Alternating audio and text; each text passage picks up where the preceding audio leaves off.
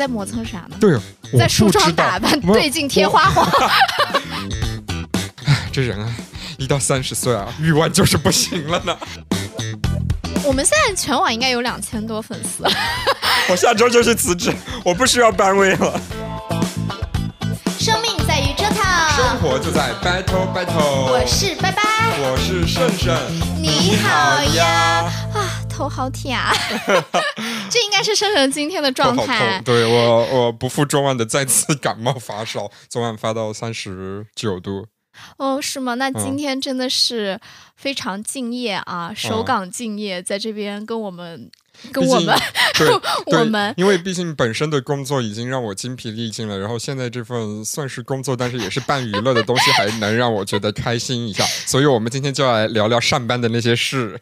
其实呢，也不只是上班，因为我感觉，呃，上班这几年吧，尤其是最近这几年，短视频的兴盛，真的会。剥夺我们很多的注意力，就是会让我们，比如说之前可能会可以有闲情逸致啊，看看书啊，看看电影。现在你没发现，就越来越 没有耐心。大家，我我也觉得，就是大家一到那个不是大家，是我们。你不要说大家，你这样很像在指责大家。啊，每每。每一个人就是一闲下来的时间，你就感觉抱着手机，你就能就要开始刷，对对，那个手指就不知道怎么就条件反射的往上往上往上。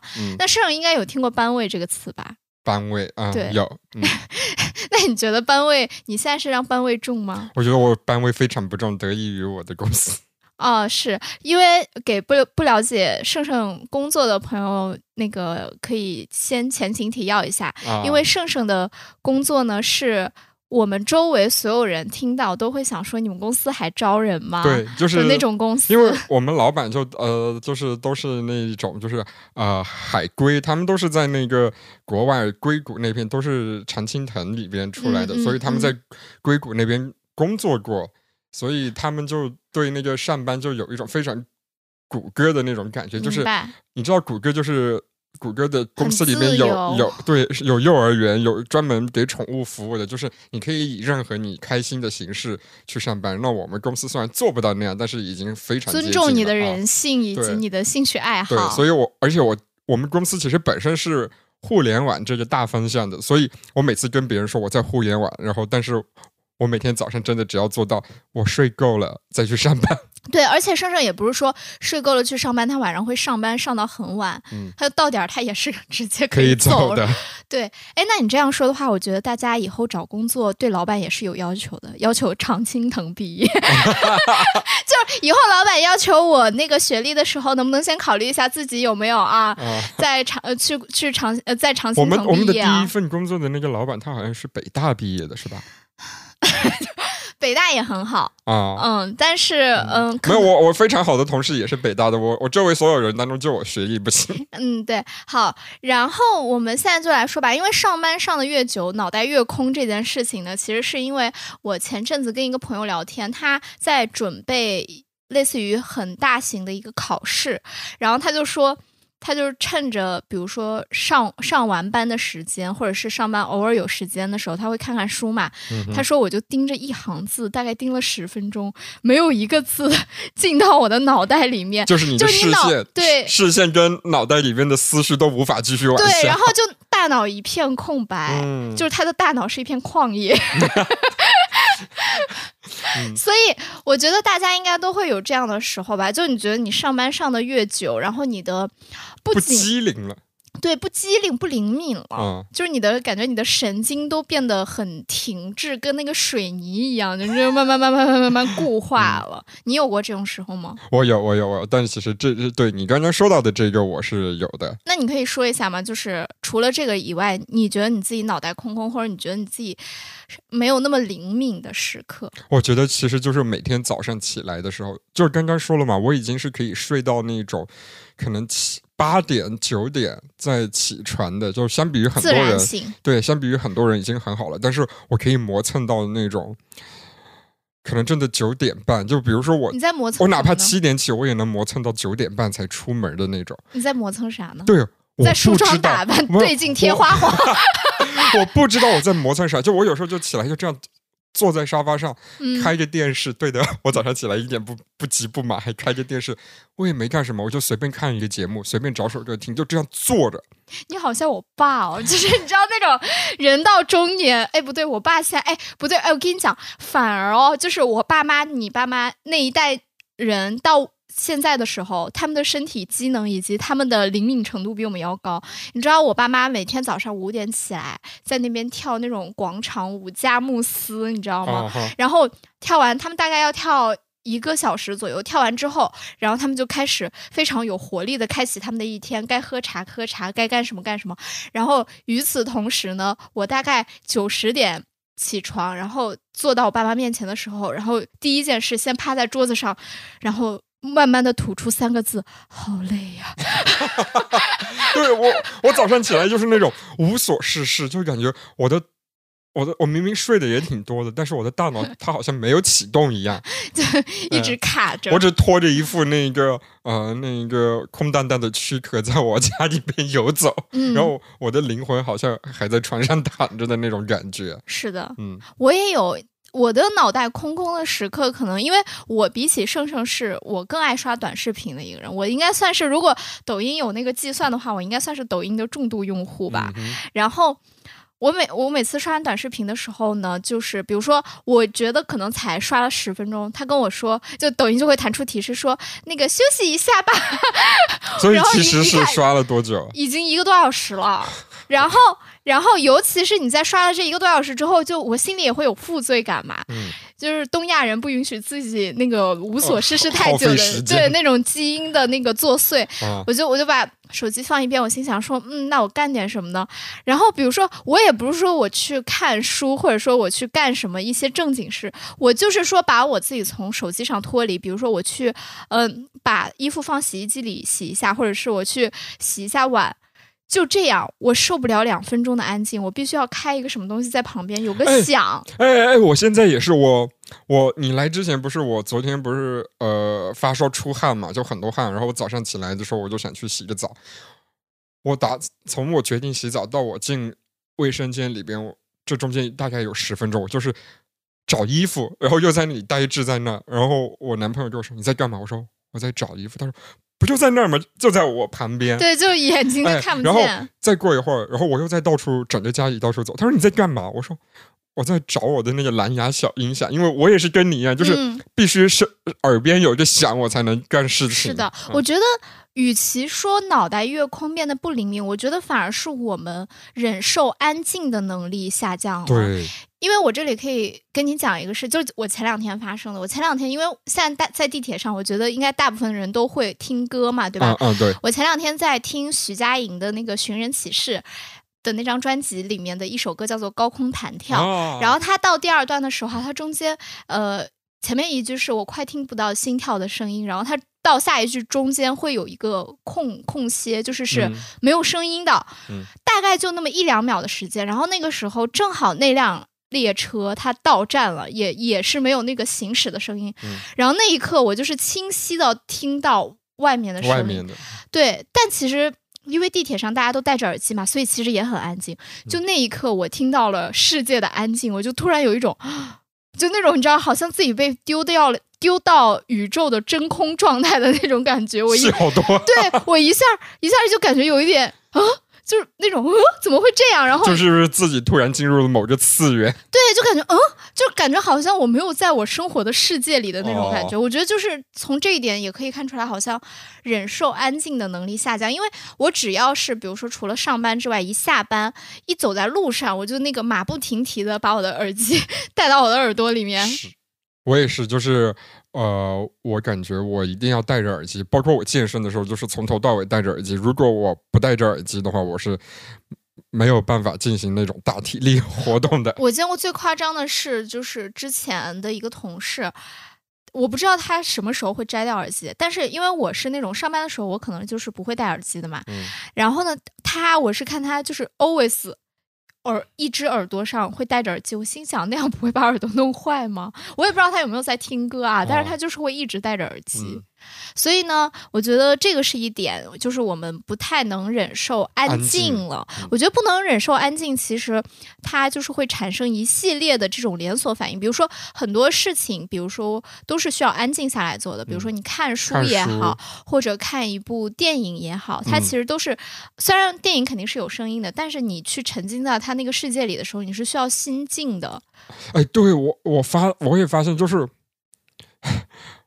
我我现在真的除了去电影院之外，我好像很难在家看电影。对，因为而且在家看，你就觉得你去上个厕所，啪，你可以给他暂停。对，而且就是我我我也经常有这种，比如说你看个电视，看个电影，我。今年我应该很少有一部电视或者电影可以让我全神贯注到我只盯着电视，然后我我要么我就是开着电视，然后手机一边在那边刷刷刷，然后可能就是哎这边突然听到电视那边有什么剧情转折了，然后我把它倒退回去，因为很方便就可以前进后退。但是电影院里你就必须要聚精会神的盯着它，对，所以我觉得这个是脑袋空空就不能忍受安静。那你有觉得自己学习停滞吗？因为其实上班之后，我们也有很多需要学习的东西嘛。嗯，我觉得还好吧，我没有觉得它在停滞，但是欲学习的欲望，你你会我会感觉比以前那个降低。唉，这人啊，一到三十岁啊，欲望就是不行了呢。但是我今年很神奇啊，我感觉我的，我觉得不是学习的欲望，因为我也没有正经的在学习什么东西，但是我觉得就是求知欲。我的求知欲反而有上升。我我刚过来的时候翻了一下我今年的那个呃苹果的那个图书，然后因为我给自己定的目标是十二本，嗯，我就想说那就一个月一本嘛。其实我往年我是可能看不了那么多书的，嗯，可能比如说一年可能也就看个五六本左右。完我今年是给自己设了一个限十二本，然后结果我发现我今年在。就是电子书我都已经看了十四本了，然后我纸质书大概也看了三四本左右。哇哦，好厉害！这难道不是因为单纯的只是因为你没有工作吗？没有哎，我跟你讲哦，哎，很神奇。我我确实没有工作的那两个月，我看看的纸质书比较多，但是我剩下这十几本全是我在通勤上下班的时候看的，就在路上看的。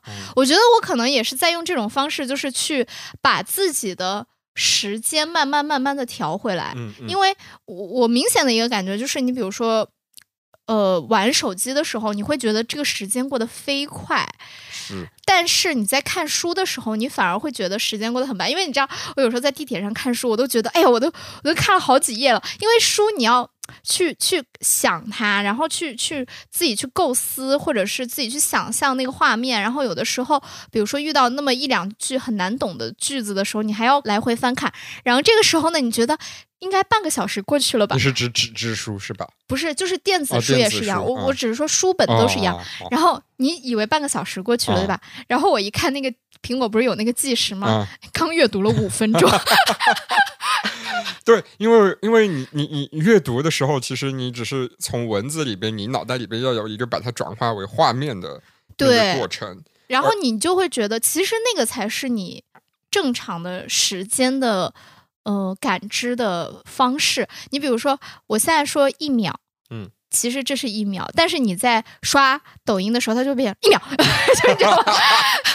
对，因为其实是有呃，这是有依据的，因为就是呃，像现在我们的手机带给我们的是短视频里面视听文字都是同一时间高速的时直接冲向你，会让你的大脑觉得，哎，你同一时间内接收的讯息会很多，然后你就会觉得，哎，好像自己会有一种我很有效率的那个幻想，所以就会让你觉得，哎，这个时间呃其实是过得很慢的，因为。你的大脑就觉得，哎，吃下这么多东西应该用一个很长的时间，对，呃，但是其实我我不得不说，因为我有一段时间，呃，也不是有一段时间，其实我也有刷短视频，但是我是在 B 站上刷，然后也就是每天晚上睡觉前那会稍微刷一下，但是那个时候就真的会让我感觉就是我脑袋里面没有进任何有用的东西，我只是。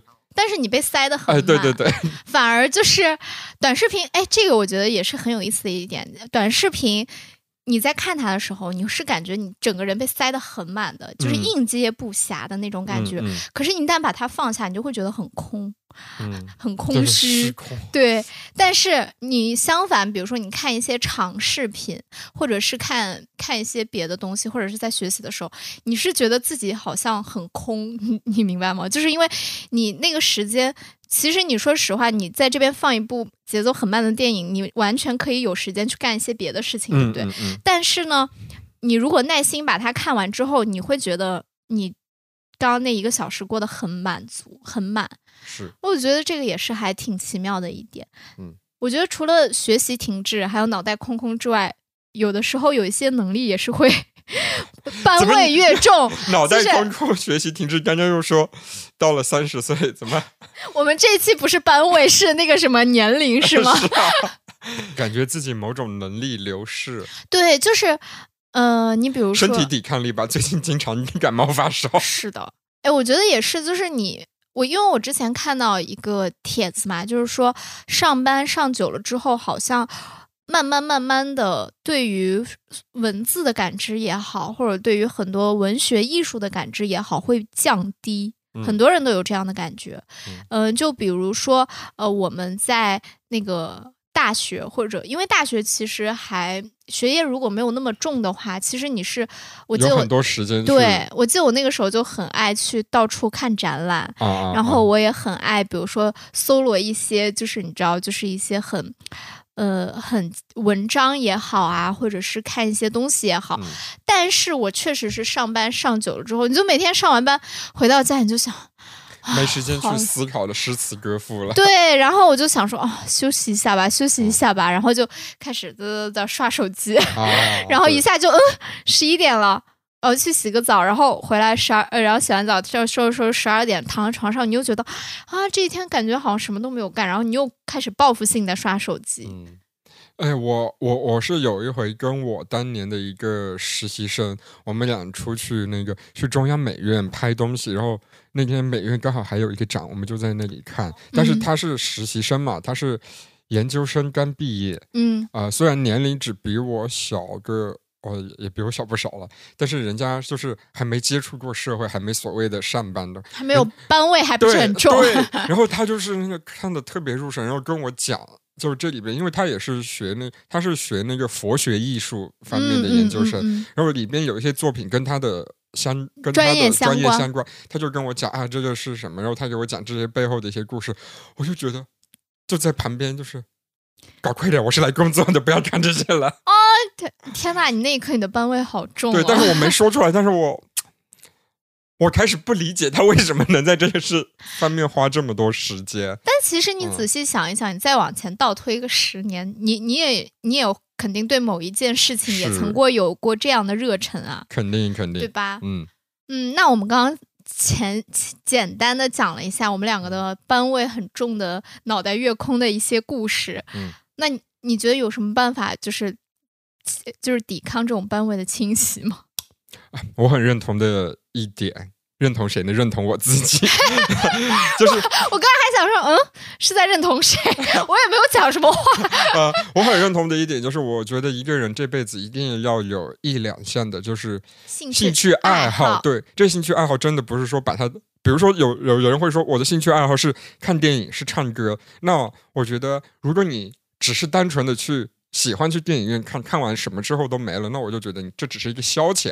爱好就是说，比如说我看电影，我会呃在内心有一个影评，就觉得哎这个影片它好在哪里，然后或者说我喜欢的影片是哪一类，然后这个你不管是从演员还是说这个剧本还是说导演，你都能有一个自己的认识，然后会花你的时间去思考，或者说你喜欢唱歌，然后你就会去呃想办法呃让自己。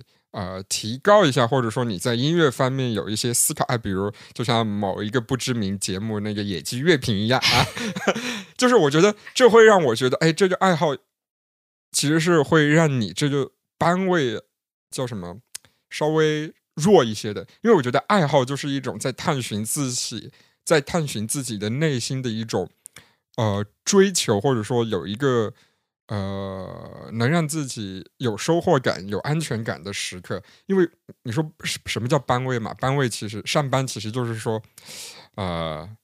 养家糊口，然后让自己赚赚钱的那一部分，可能是比较世俗的，就是但是你的爱好是能让你就是关注自己内对对，在精神层面能满满足自己的。嗯，我觉得如果你有一个爱好的话，那其实你有班位也可能也还好啊，没关系。但是你一定在每隔一两天，甚至每天，你会有一个事情，就是只属于自己，然后自己为那个事情付出的时候是不计任何后果的这种。嗯，我同意盛盛说的一部分，但是我不同意你说的哪呃哪一部分呢？因为我觉得，首先，我觉得我对兴趣爱好的这个定义，恰恰是你前面说的那个，就比如说，我只要花时间就行，对我只要喜欢它就行。就是因为我觉得，可能很多人，你就像我一样，我其实我喜欢一个东西，我就是喜欢，我觉得它就是充盈我的内心。哦，这个好像就跟谈恋爱一样，就比如说我喜欢你这个人，很多很多人可能会去，比如说喜欢一个人的时候，我会去研究他的喜好，或者是研究，哎，我喜欢的男生或者我喜欢的女生他喜欢什么。我恰恰不是这样，我觉得喜欢我喜欢你的这个感受，其实反而。更多的是我自己带给我自己的，而不是我喜欢我喜欢你的。对对对，这种时候，所以其实我觉得，呃，比如说你有自己的兴趣爱好，但是你又说我也没有说我想要研究它，或者是我看完一部电影，我就是觉得很开心。我觉得这个其实就够了，因为我觉得班位它从我们身上剥夺的就是这种感受，这种就是班位剥夺的其实就是这种。能够充盈我们内心的时刻，班位会让我们空虚，会让我们疲劳。但是我们喜欢的东西，我们的兴趣爱好，会让我们发自内心的感到满足，是会让你废寝忘食的。嗯，也不一定废寝忘食，因为我觉得废寝忘食真的只是很少一部分。就是他真的，比如说，因为每一个人对于热爱的等级也是不一样的。比如说，有些人天生就是对于这个世界，我就是很 so so，就是对于生世界的任何事情都是一般般。我觉得我自己身体有一部分是这个样子的，就是我没有说我特别特别特别热爱的东西，但是我比如说我有稍微那么一部分我是很有感觉的，但是他没有让我有感觉到可能像其他人一样付出那么那么大的精力让我废寝忘食。之前不是有一个词很流行嘛？叫做心流，就是说你。你进入那个心流状态之后，你就是会忘记时间的流逝，你就会沉浸在那个世界里。我觉得这个状态当然是很好，但如果有的时候我们喜欢一个东西，我们没有办法达到那种状态的时候，我觉得也无所谓，因为你只要感觉到，呃，这个东西它给你带来一种，嗯，就是跟上班不同的感觉吧。就上班反而就是怎么讲呢？除了工资发到手的那一刻，你会哎小开心一下之外。甚至有的时候可能工资没那么高，可能开心都开心不起来。我我可能就是觉得，呃，就是就是跟我们俩不一样的，就是我觉得还是得有进入心流的这个时刻。是的，呃，但是我觉得都无所谓，能让自己从那个，我觉得从那个单位的状态抽离出来，其实就是一个非常好的一个就是兴趣爱好吧。因为有一些人的兴趣爱好，你知道，我最近真的是通过就是互联网的事件，认知到了很多小众的兴趣爱好。我可以下播跟你说，这个在 播客上不太能，不太台都不能说吗？对对对。那其实我真的听了很多节目，就觉得我台的尺度把控已经是那个非常严格了，管电级的。没有，因为因为我台，我觉得可能会有一些青少年在听。哎，我为什么会有这个感觉？我们根本没有用户画像，我们根本没有足够的用户来支撑我们的用户画像。来，拜拜，来那个说一下，我们现在全网粉丝。哎，我们这回上回统计了，包括我们几个播客平台，再加上我们抖音。我们现在全网应该有两千多粉丝，全网辞职，辞职，我下周就去辞职，我不需要班位了。说的很像我们有两千万粉丝，但其实就是，而且还是两千个，而且我们还是全网，大家去搜就知道我们全网开了多少平台。啊。对，就我每每每周二晚上发我们第二天要上的播客的时候，我都觉得我自己忙的像那种证券公司的人，就是。四个窗口打开，然后就是一定要，而且还有自己的一个标准的 SOP，知道什么叫 SOP 吗？知道。哎，就是标准操作的那个流程，就是一定要第一步打开每个网站，第二步就是每个网站上传音频，然后第三步每个网站上传那个标题，然后第四步是文案什么的。好了，你把我们本台的所有商业机密就这样透露出去了。这叫商业机密，这叫基本操作。你知道，我我因为我们最近刚开了抖音嘛，然后嗯抖音、其实也不是刚开，最近来嗯也开了那么一两个月了，然后就有一些朋友反馈说，我们两个没有脚本吗？为什么要抢话说？这里嗯我可以跟各位尊敬的审判长同志，呃，报告一下，我们在讽刺人家？没有，我们确实没有脚本。对。我们的我们每期脚本就是少的时候可能就三四行字，对，然后其实即使有，我们有的时候可能也不太会 顺着脚本说，因为说着说着就说到别的上面去嗯了。然后至于我们两个为什么抢话说，也是因为这个节目叫做 Battle Battle。本本台特色了，本台特色，本台特色啦，嗯然后也别别人肯定到目前为止没有，因为你没有出现那种你闭嘴的时候，已经是就是呃我们的最后的职业操守了。因为你知道，我去听别人的播客，我有的时候就因为可能听听多了我们这种很很聒噪的，嗯你知道很喧嚣的播客之后，嗯我去听人家那种很正经的播客，我就在想说，哇，好相敬如宾哦！这个时段为什么只有一个人在说话？另外一个人是干嘛去上厕所了吗？因为我们两个大家去听的话，就会就会想说，好吵啊！为什么两个人一一直在抢话说？殊不知，其实我们两个私底下抢话抢的更厉害，对，我们在播客上面的表现已经是把我们的那种聒噪收敛很多。收敛很多了。对，然后我觉得我们的播客也是我们两个各我们两个就是对抗班位的一种方式啦。是，虽然就是说每两周过来录一次，然后这两周其实完全就是围绕着这个播客在转，因为我们可能要呃选下周的选题，然后这一周的东西包括盛盛要制作音频，然后我要剪那个抖音的切片、嗯啊。之前我是比较轻松的，我就是把文案给他一甩，然后剩下都是他的事。哦抖反正抖音这个事情是他自己要开的，我们还开了视频号，我发了两期之后说不发了，好累。对所以这个视频这个东西现在完全就是我在弄，然后我就在想谁。提出谁解决。对，然后我有时候在，我真的，我有的时候下完班，我回家剪剪那个视频的时候，我就在想，我干嘛要做这个？我干嘛要做这个？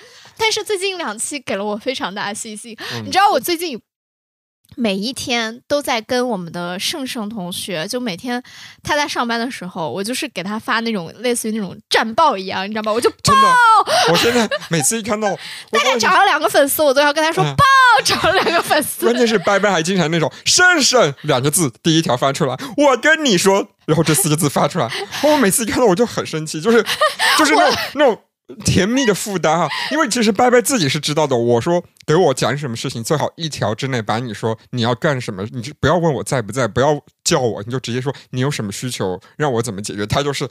大概在第四条、第五条的时候才开始说啊，我们涨了多少多少的粉丝，我我最近已经觉得了，好了，我跟他关系这么好，我不回也不怎么的。然后反正晚上他又开始给我发第二次战报了，中间我一条都没回过。对，我发现我昨天发着烧在那里看到他发的那些，我就说：“ 妈的，你可闭嘴吧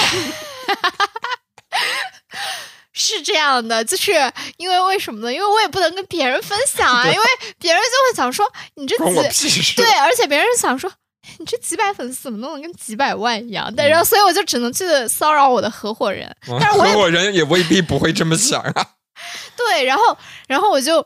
哎，然后我就他他也不回嘛，嗯我就把所有的那种战报就我 自己自我消化掉，自己在嗯心里就是放烟花这样。你你该发就发，你就当我是个树洞啊。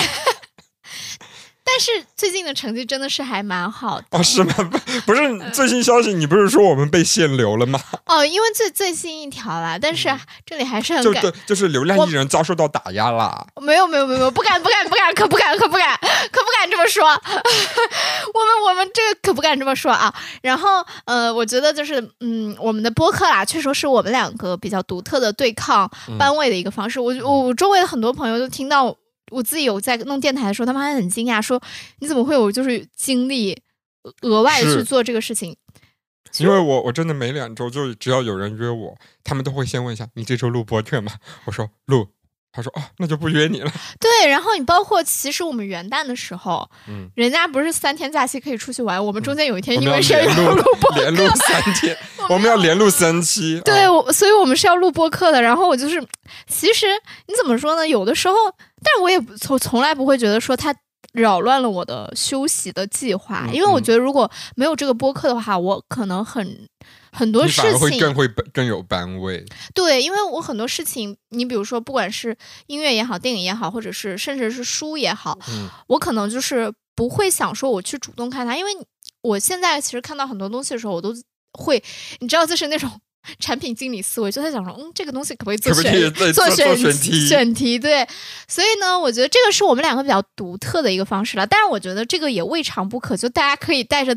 就是自我产品经理的那个思维去看一些东西的时候，我最近越来越相信一句话，就是你过去不管是你浪费的也好，你自己觉得你浪费的也好，嗯，但其实你过的每一分每一秒都是算数的。我最近我觉得做这个播客之后，我越来越体会到这句话，因为哇你想棒哦，这句话。对啊，你你想，我们已经录了三十多期了嘛，然后再加上其实我们大部分时间是没有脚本的，我们没有嗯逐字稿这种东西。是我觉得如果我过去没有浪费那么多时间去刷短视频，没有那么多时间去发呆，没有那么多时间就是自己在家里自言自语的话，我现在应该达不到就是可以那么多废话吧。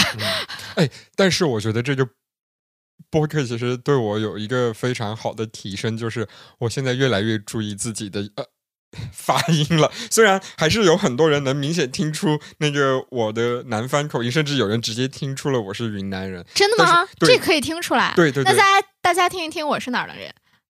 我刚故意说的很北方，但是我真的就是很多我我公司的同事会都会觉得，哎，你现在说话好像比以前清晰了。就像我跟你说的，我之前说话就是总是把每一个字都含在嘴里是的，啊，但是现在我我有一天去听了我们第一期，真的觉得哎那个时候的我跟现在的我已经是完全判若两人了。这跟我们就是我们老家一个说法，就是你第一期可能是嘴里在打蛋，那种很糊的那种状态，你知道吧？嗯好，所以呢，呃，我们两个刚刚说了，就是播这个播客嘛，其实是我们的一个对抗班位的一个呃方式，但其实不是每一个人都有播客。哎，嗯但是其实我觉得可以建议大家，因为其实现在大家。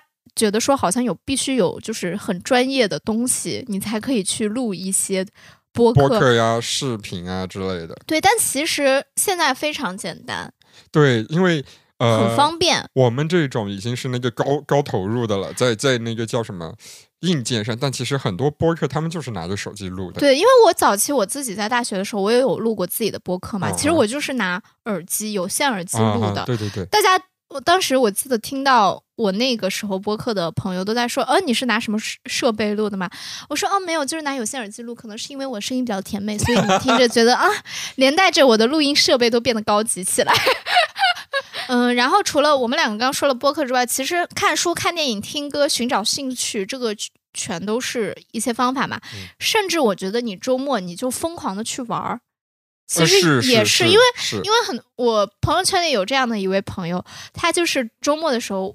我就是可以看到他去各个地方打卡，我觉得这样也蛮好，因为我我可以看出来他那个照是我也认识的那位朋友吗？嗯不是，呃啊他也算一位，啊，但是还有另一位，我朋友圈有两位这样的朋友，啊，但是你会觉得说他还蛮乐在其中，而且他那个精那个构图都是有精心设计过的。其实你看到的时候，你会觉得嗯，也是一种享受了，啊觉得他拍的很好看。啊，对，我也觉得，呃，就如果你跟我一样，就不是那么喜欢往外的话，但是，呃，我我还是有一点也可以建议，就是就去城市里边到处乱逛，街溜子。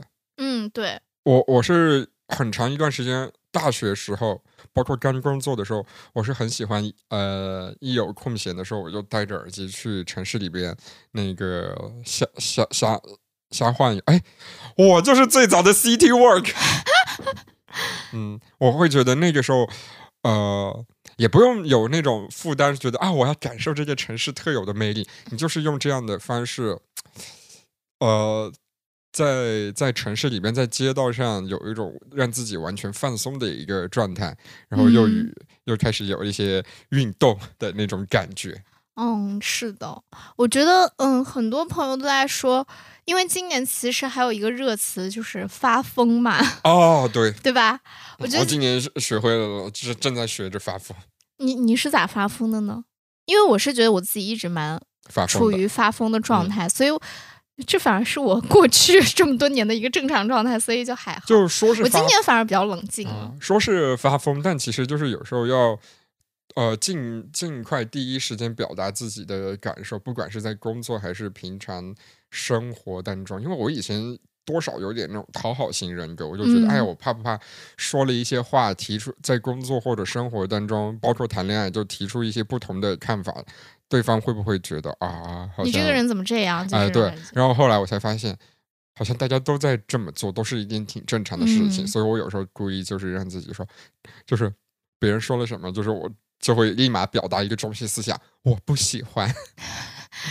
我觉得挺好的，我嗯我也觉得今年发疯可以成为大家的一个普遍的精神状态，我觉得是一个很好事，因为这证明就是大家开始很注重自我的感受了。我觉得注重自我的感受，永远就是爱自己的第一步嘛。那爱自己又是人生顶头的大事。对，真的用我偶像爱蔡依林的一句话，就是，在任何可以选择的时候，都要选择你自己。是的，然后爱自己又是可以就是最好就是抵抗班位侵袭的方式，所以我们最后落点就是，呃，好好发疯，越来越爱自己。